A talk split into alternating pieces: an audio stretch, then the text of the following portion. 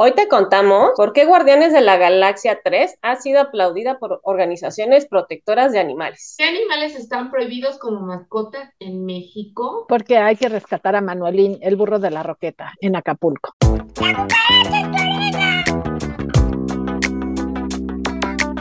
Bienvenidos a La Cucaracha en tu oreja, su único noticiero con las noticias de animales más importantes de la semana. Y nuevamente los invitamos a suscribirse a darle like y a compartir en sus redes sociales.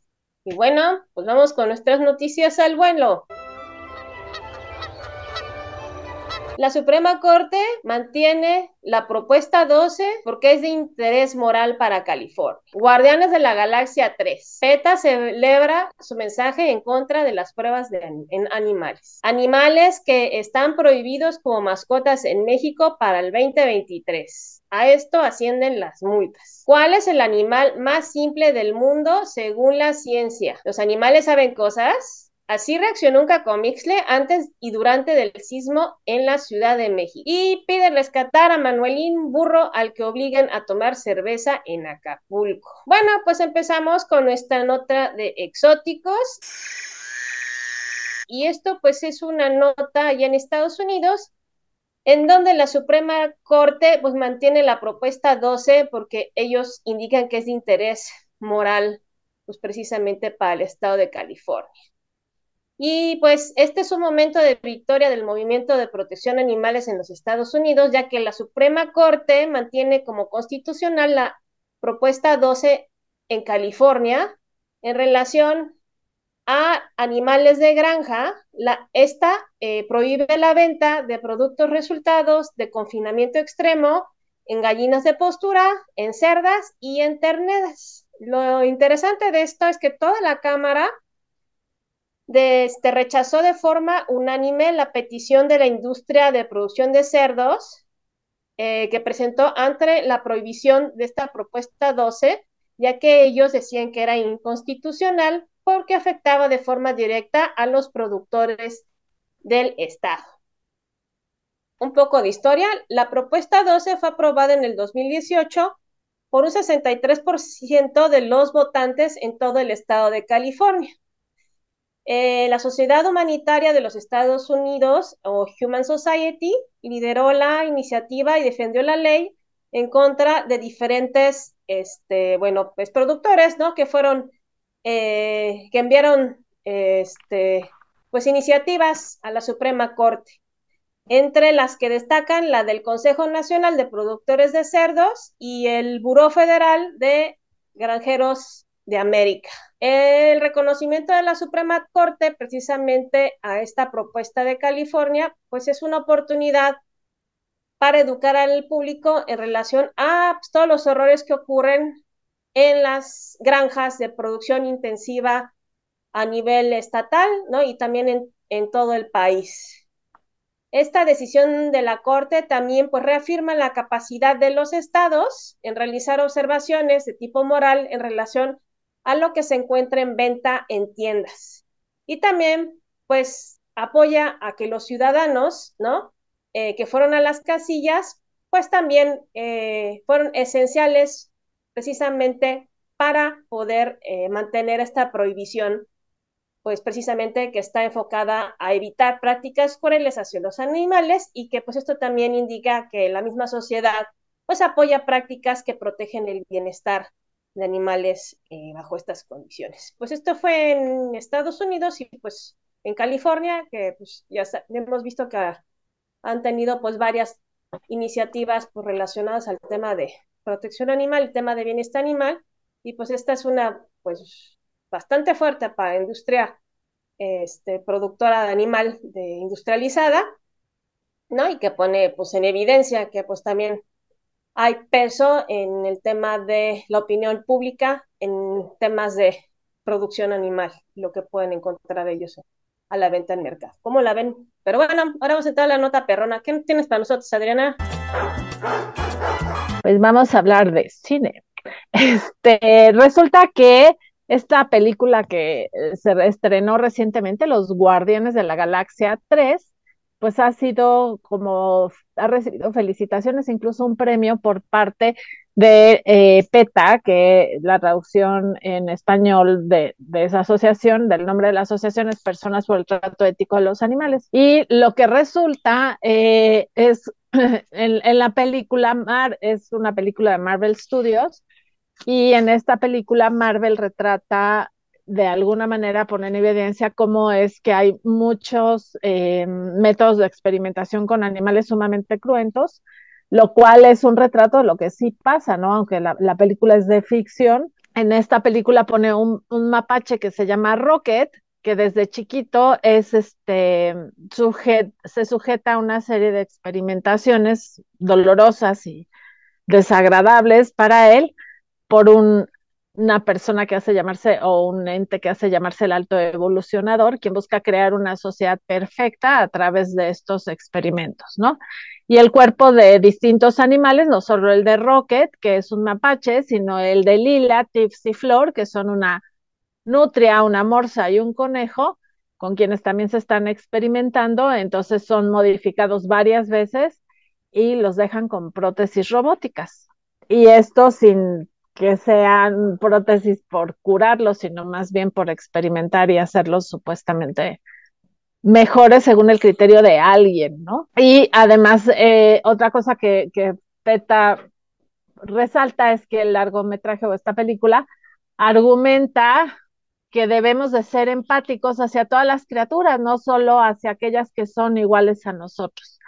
Entonces PETA eh, felicita y da el premio a Marvel Studios y resalta que el guion de la película pues, no temió, no, no tuvo miedo de mostrar la dura realidad a la que enfrentan los animales cautivos en experimentación y algunas de las cosas que pone en evidencia la película que, que son pues co como tomadas de la vida real es que se les hacen una serie de tatuajes en distintas partes del cuerpo para que puedan ser identificados, están en jaulas pequeñas sin ningún tipo de comunidad, tienen, hay dispositivos con los que se sujeta los animales mientras se llevan a cabo los experimentos, los cuales además de, del dolor que pueden infligirles, pues les generan una serie de pues, estados emocionales eh, negativos.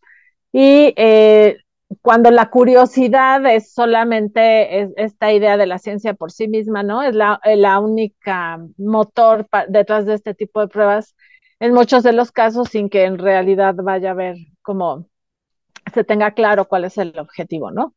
Y entonces lo que dice eh, PETA en un boletín es que por esta clase de retrato bondadoso y convincente de Rocket y sus amigos, y recordarle a la audiencia que los animales torturados en laboratorios son criaturas que sienten y no son los números tatuados en ellos, PETA honra a Gun, quien es el director de la película, con el premio No son un número.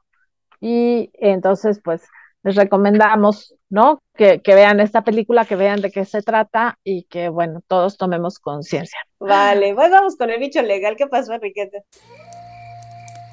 Pues bueno, este, tenemos eh, los animales que están prohibidos como mascotas en México para el 2023, pero eh, también en cuanto a las sanciones que vamos a hablar. Esto de qué animales están prohibidos, bueno, obviamente en cuanto a animales eh, considerados como eh, silvestres, que son los que eh, están regulados bajo también, o sea, todos están regulados, ¿no? Pero eh, cuáles sí se pueden tener y cuáles desafortunadamente, más bien desafortunadamente cuáles sí se pueden tener, porque no deberíamos de tener ninguna especie silvestre este, como animal de compañía y eh, de acuerdo a la normatividad, ahora la, la lista, pues siempre ha habido una lista de animales que se encuentran en esta categoría dentro de la norma oficial mexicana, la 059, y también dentro de la Convención sobre el Comercio Internacional de Especies Amenazadas de, de Flora y Fauna Silvestre. Entonces, eh, en cuanto a las multas, eh, hay multas de los 50 y los 50 mil días de salario mínimo y eh, prisión hasta de nueve años eh, a quien tenga a las especies que se encuentran de, dentro de esta normatividad. Y bueno, encontramos este, algunos que por aquí les voy a leer, el perico cabeza amarilla, eh, la guacamaya roja, la guacamaya verde. O sea, no quiere decir que son los únicos, la lista es muy grande, ¿no? Y cada vez desafortunadamente se van agregando especies porque ya se encuentran en la categoría de amenazadas en riesgo o en peligro de extinción. El tucán pecho amarillo, el mono araña, el mono aullador, la tarántula rodillas rojas, wow. Iguana negra, iguana verde, este, eh, otros eh, como son el jaguar, el ocelote, el tigrillo, el puma, el gato montés, el águila real, el pepino de mar, el caballito este, de mar. Y pues bueno, eh, dentro de la normatividad también existen estas llamadas UMA, que son las unidades de manejo para la conservación de la vida silvestre, y los PIM, que son las propiedades o instalaciones en que se llegan a manejar vida silvestre. Hay que recordar que dentro de esta categoría pueden estar incluso los zoológicos, ¿no? Ya sea como un PIM o como una UMA. Eh, y estas unidades de manejo pues tienen diferentes eh, objetos o varios objetos. Dentro de sus objetos está también el eh, protegerlas, el rehabilitarlas, el reincorporarlas, pero también están dentro de la exhibición y dentro de la venta, porque son las únicas que pueden este, tener para reproducir, las que están autorizadas son las únicas que pueden vender o comercializar la especie este, a la cual, para la cual están registradas. Entonces, eh, pues los, ahora también, aparte de la norma y de esta convención que le estamos platicando, también está el reglamento, que es muy importante, de la Ley General de Vida Silvestre y la Ley General de Vida Silvestre. Entonces, no podemos tener cualquier especie silvestre como animal de compañía y el animal eh, puede representar un riesgo para la salud, para otra, otro animal o para el humano, ¿no? Entonces, si es un animal que eh, puede poner en riesgo estos, estos tres grupos que acabamos de mencionar, no puede ser animal de compañía. Entonces realmente quedarían muy pocas especies con las que están en la lista y con la definición aquí a nivel federal de las especies que pudieras tener eh, realmente como animal de compañía. Entonces, este, ojalá sepan que se puede denunciar eh, a cualquier persona si ven que hay el vecino que estamos oyendo cierta ave ahí como rara o que vimos un animal ahí este, pues, silvestre, ¿no? Los identificamos luego, luego, porque pues, son los que evidentemente no es el perro, es el gato, entonces eh, podemos hacer la denuncia en la Profepa, la, el 01800 Profepa, para que ahí eh, puedan ustedes, o por internet, levantar la denuncia y decir mi vecino tiene una especie, ¿no? Identificar probablemente, ¿no? Si no estoy seguro. Y con esos datos, eh, identificación de, de, lugar o más o menos donde, donde lo resguardan, aunque no conozcan el nombre de la persona, este, puede ir la autoridad a hacer las verificaciones correspondientes. Y recordemos que un animal de vida silvestre no solamente debe tener un documento con el que se acredita la legal procedencia, sino además tiene que estar en condiciones este, pues, adecuadas. Ah, yo, lo, yo cruzaba los dedos que también salían todos los felinos y les salen cada mes que se encuentran en las casas y en las azoteas, pero al parecer no los incluyen. Algún día, algún día. Bueno. Pues sí. sí. pues ahora vamos a, ver qué nos tienes en la nota científica, Adriana. Pues vamos a hablar de animales simples. ¿Cuál es el animal más simple del mundo según la ciencia? Entonces, bueno, hay dos ideas que son creencias de que la evolución implica un aumento en la complejidad de los organismos, o sea, entre más evolucionado esté un organismo, más reciente sea, pues va a ser más complejo y que el animal más simple, pues por ende, sería el más primitivo. Y estas ideas son falsas, no funciona así el asunto, ¿no? Entonces, dentro de las especies, pues como más simples y más primitivas, se encuentran, por ejemplo, las esponjas, ¿no? Que pertenecen a un grupo de que se llama porífera, y tienen por lo menos 760 millones de años eh, que surgieron o que se encontraron. Pero hay casos que demuestran, por ejemplo, que muchas veces la evolución puede funcionar como al revés, como en el caso de los pentastómidos, que son unos crustáceos que son muy, muy simples y que proceden evolutivamente de organismos mucho más complejos, ¿no? Entonces, en realidad, lo que le funciona al organismo para irse adaptando y ir pudiéndose reproducir, pues son los, los caracteres que se van fijando y que eventualmente se quedan dentro de ese grupo taxonómico, ¿no? Entonces, eh, en 1883, en el siglo XIX, se descubre un grupo que al cual le denominan placosos, lo descubre un biólogo, un zoólogo alemán, en un zoológico, ni siquiera en vida libre, y lo descubre em, adherido a la pared de una pecera y le pone como nombre Tricoplax adherens.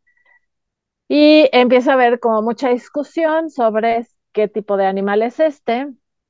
Y entonces hay eh, por ahí otro zoólogo que dice que en realidad es una larva de otro grupo de animales que se conocen como nidarios, ¿no? De, bueno, de un grupo de nidarios que se conocen como hidrosos.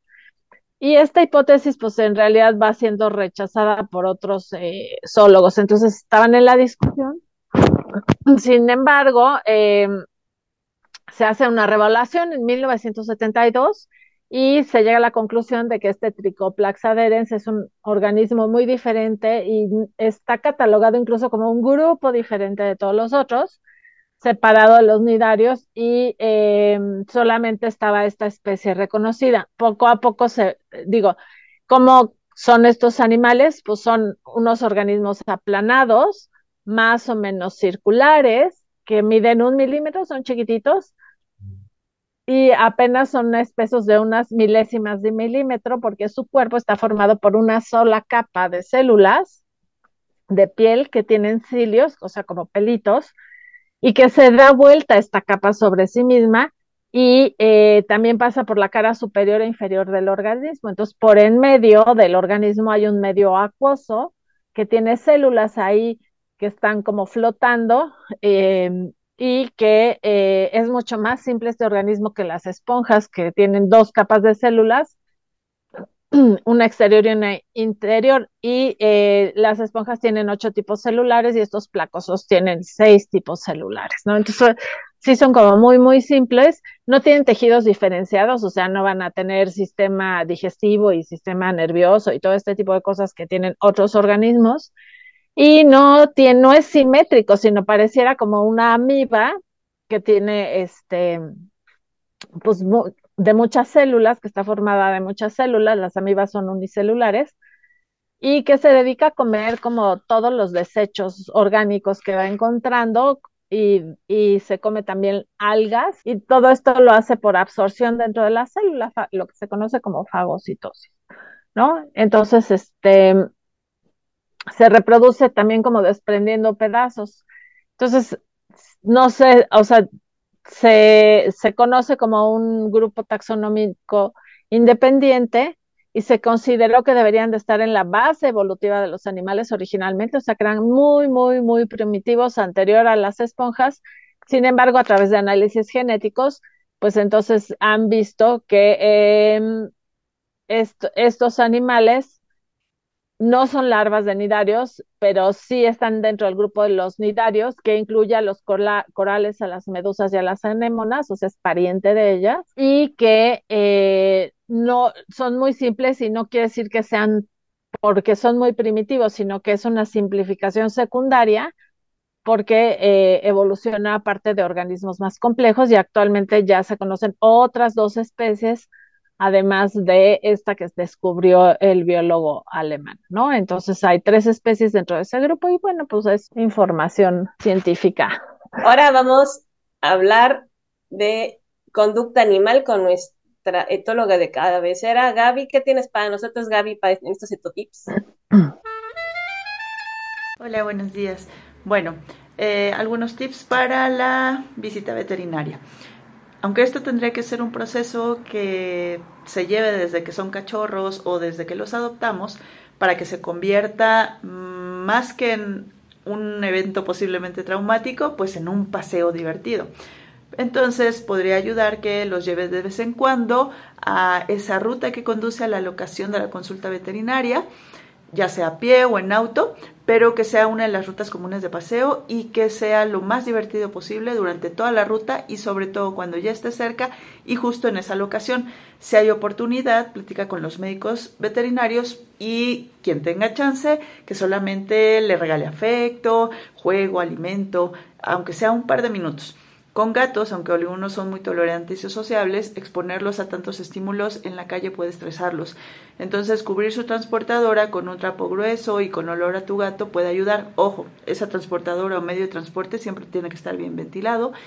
Y ese mismo trapo puede ayudarle al médico a la sujeción. Ahora, procura llevar premios de alimentos, de juguetes o alguna cosa que sepas que le gusta a tu animalito para que por cada manejo veterinario que tolere sea premiado pero antes pregunta a tu médico y ponte de acuerdo si puedes dar alimento y si no, al menos cada que permita un manejo, apapáchalo y dale confort con tu voz, si es posible, y al final dale un premio de comida si es que te lo acepta. Conviene llevar un trapo porque así la superficie donde va a ser revisado eh, le va a ser familiar, no va a ser tan fría ni tan dura. Si es consulta programada, tómate tu tiempo para que puedas tener todo listo como su historial médico, medicamentos, recetas, premios, etcétera. Y que la sujeción para meterlo a la transportadora o ponerle correa o introducirlo al auto no sea apresurada y no tengan que estar luchando. Con animales agresivos procura enseñarle a tu perro utilizar un bozal de tipo canasta, que son los más recomendables, pero que también requerimos enseñarle a que lo aprenda a usar. Con tu gato, justo el trapo grueso puede ayudar. Procura no regañar a tu animalito si alguna conducta no te gusta mientras esperan o durante el transporte o la revisión. Recordemos que están ahí por dolor, incomodidad o porque les harán algún proceso, eh, procedimiento que, pues, que es incómodo. Entonces también todo su entorno puede estar alterando su comportamiento. Si estás a la espera de la atención veterinaria, em, que no esté expuesto a que vea tanto tiempo o todo el tiempo a otros animales, tiempo o todo el tiempo a otros animales o lo menos posible, sobre todo si sabemos que el tuyo o el de los demás se sienten mal. Hay animalitos que será necesario medicarlos para poder transportarlos y revisarlos y vayan ligeramente sedados. Para ello requieres consultar al veterinario, que sería lo más indicado, la dosis, cuánto tiempo antes de la visita. Y bueno, como generalmente los llevamos a procedimientos que muchas veces causan dolor físico, eh, donde hay olores, sonidos relacionados a sangre, em, perdón, olores relacionados a sangre, alcohol, medicamentos, secreciones de glándulas, orina, heces, em, sonidos metálicos o vocalizaciones de dolor, eh, muchas personas desconocidas y voces y otros animales si te es posible, ayúdale a que la visita sea más agradable y aunque los médicos veterinarios nos estamos cada vez más preparando y capacitando para recibir lo mejor posible a nuestros pacientes, pues nosotros también queremos una buena relación con nuestros pacientes y con esos tutores. Nos importan, nos encariñamos con ustedes, pero también sabemos lo que es que nos piquen, que nos jalen, ¿no? Y eh, cuando algo duele. También sabemos cuando nuestro médico nos trata bien en la consulta, cuando son empáticos y, nos sentimos comprendidos por ellos ante sus em, manejos sutiles.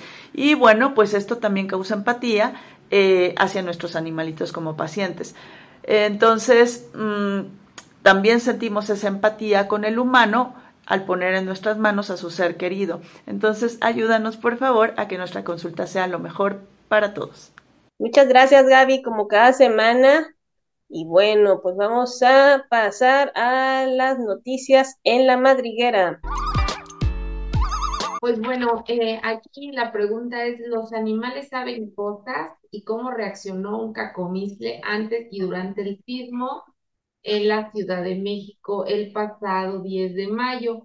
Y es que, pues bueno, circuló en redes sociales como el 10 de mayo que tuvimos aquí un sismo, este, que fue como eh, aquí en la, el, el este, ¿cómo se llama? El epicentro, ¿no? Fue en la Ciudad de México, me parece que en la Magdalena Contreras, y cómo lo sentimos, ¿no? De repente, de, de golpe, ese movimiento, pues resulta que eh, se subió un video ahí en TikTok donde eh, aparece este cacomitle está eh, haciendo su, está en su hora de, de alimentarse, está comiendo muy tranquilo y de repente, eh, antes de registrarse este movimiento, eh, el cacomixle interrumpe su, interrumpe su, su alimento y este, huye rápido de, del lugar, ¿no? O sea, es decir, él percibe algo mucho, mucho, mucho, unos minutos, unos segundos, ¿no? No sé cuánto, unos segundos este, antes de que ocurra este, este movimiento telúrico y entonces este, deja de comer y se desplaza rápidamente y acto seguido se ve y la cámara ve que empieza este temblor, ¿no? Eh, y pues bueno, eso con los perros también alguien por ahí decía, yo me entero y aquí en la colonia ya los tenemos como muy identificados que algo va a pasar y empiezan a aullar, ¿no? Que de repente también aullan ahora por todo, ¿no? Pero bueno, supuestamente como tienen el oído más desarrollado, a veces empiezan a escuchar, ¿no? Sonidos. Eh, creo que en el caso de los caballos también perciben la vibración del suelo como antes de que nosotros la percibamos. Entonces, este, y, y en realidad, digo, fue súper escandaloso este temblor, ¿no? O sea, no solo fue el movimiento, sino que se oía horrible horrible. Entonces, pues, y no, era el sonido de la casa, era el sonido del, del terremoto, se oyó, digo, del temblor, perdón, pero se oyó muy feo. Era como de la tierra, como de las cosas, como algo tronó, todos sentimos que algo tronó y que fue muy feo. No, feo, sí, sí, sí. Sí, sí, y después sí, muchos animales se quedaron aullando y, y ladrando, ¿no? Como que todos todos nos desconcertamos. Y pues ahora vamos a hablar de nuestras notas salvajes y esta es pues una petición de varias asociaciones protectoras para rescatar a Manuelín, un burro que se llevaron allá a Roqueta y que lo obligan a tomar cerveza. Em, bueno, pues la historia de Manuelín se supone que lo llevaron precisamente a esta Roqueta. Em, bueno, cuenta la historia que eh, llegó ahí porque le ayudaba a, pues los encargados del, este, faro pues, para transportar el diésel, pero pues también llegaban eh, turistas y que pues alguien se le hizo muy gracioso, pues este, da el alcohol al, al burro, unos decían que el burro era que se, se acercaba y le robaba las cervezas a los turistas, pero bueno, pues después de esto, pues la gente de ahí de la, del área, pues se le ocurrió una grandiosidad de pues, agarrar esta, esta actividad, y me vieron muy graciosa, y le hicieron ahora con una tradición, ¿no? Y pues desde los años 50, sí, 50, ¿no? Empezaron con esta tradición de, de traer a la gente para ver cómo emborrachaban a un burro. Pero bueno, pues así han pasado este, varias generaciones, pues fíjense, desde los años 60, ¿no? Pues han pasado varios burros en la roqueta y pues todos ahí, este, pues dirigidos al alcoholismo, ¿ok? Para mera satisfacción y morbosidad de la gente. Pues ahora, bueno, nuevamente la gente se levantó porque se empezó a pasar en redes sociales un video donde precisamente pues, se van a llevar otro burro nuevo para reemplazar al que antes que estaba, este burro se llama Manuelín, y pues se ve ahí en, en el video, pues el burro, este, pues aterrorizado porque lo iban a subir con una panga o un, no sé, lo que les iban a subir y para a llevarlo precisamente a la, a la roqueta. Y pues varias asociaciones eh, protectoras de animales, pues precisamente pues, empezaron a levantar la voz y este, pues estas organizaciones exigen al Estado de Guerrero respetar la ley 491 de bienestar animal, que establece los principios para proteger la vida y garantizar el bienestar y el trato digno a los animales y en su entorno. Y pues precisamente a, a Manuelín, ¿no? Si lo van a seguir sometiendo este tipo de prácticas, pues no están pues garantizando sus eh, derechos. Entonces, pues actualmente pues está corriendo este, una petición, ¿no? Pues precisamente para evitar que se siga haciendo este tipo de prácticas con, con, este, con los animales. Pues sí, eso no, no tiene nada de trato respetuoso y además le van a causar un problema de salud, como seguramente se lo causaron a los otros burros, y escudarse en el argumento que es una tradición a estas alturas del siglo es de verdad vergonzoso. No, no, o sea, es increíble que sigan haciendo estas estupideces. Perdón. Ay, sí, que lo regresen. Además, los burros están en peligro de extinción, están amenazados por el sobre, la sobreexplotación y todavía tenemos a esta gente, en lugar de protegerlos, maltratarlos, porque eso es maltrato animal. Qué vergüenza. Tache para Acapulco y para la presidenta municipal que está ahí muy ufana presumiendo la tarugada que está haciendo. Bueno, pues eh, con esta nota terminamos nuestra emisión de hoy y pues nos despedimos hasta la semana que entra. Adiós.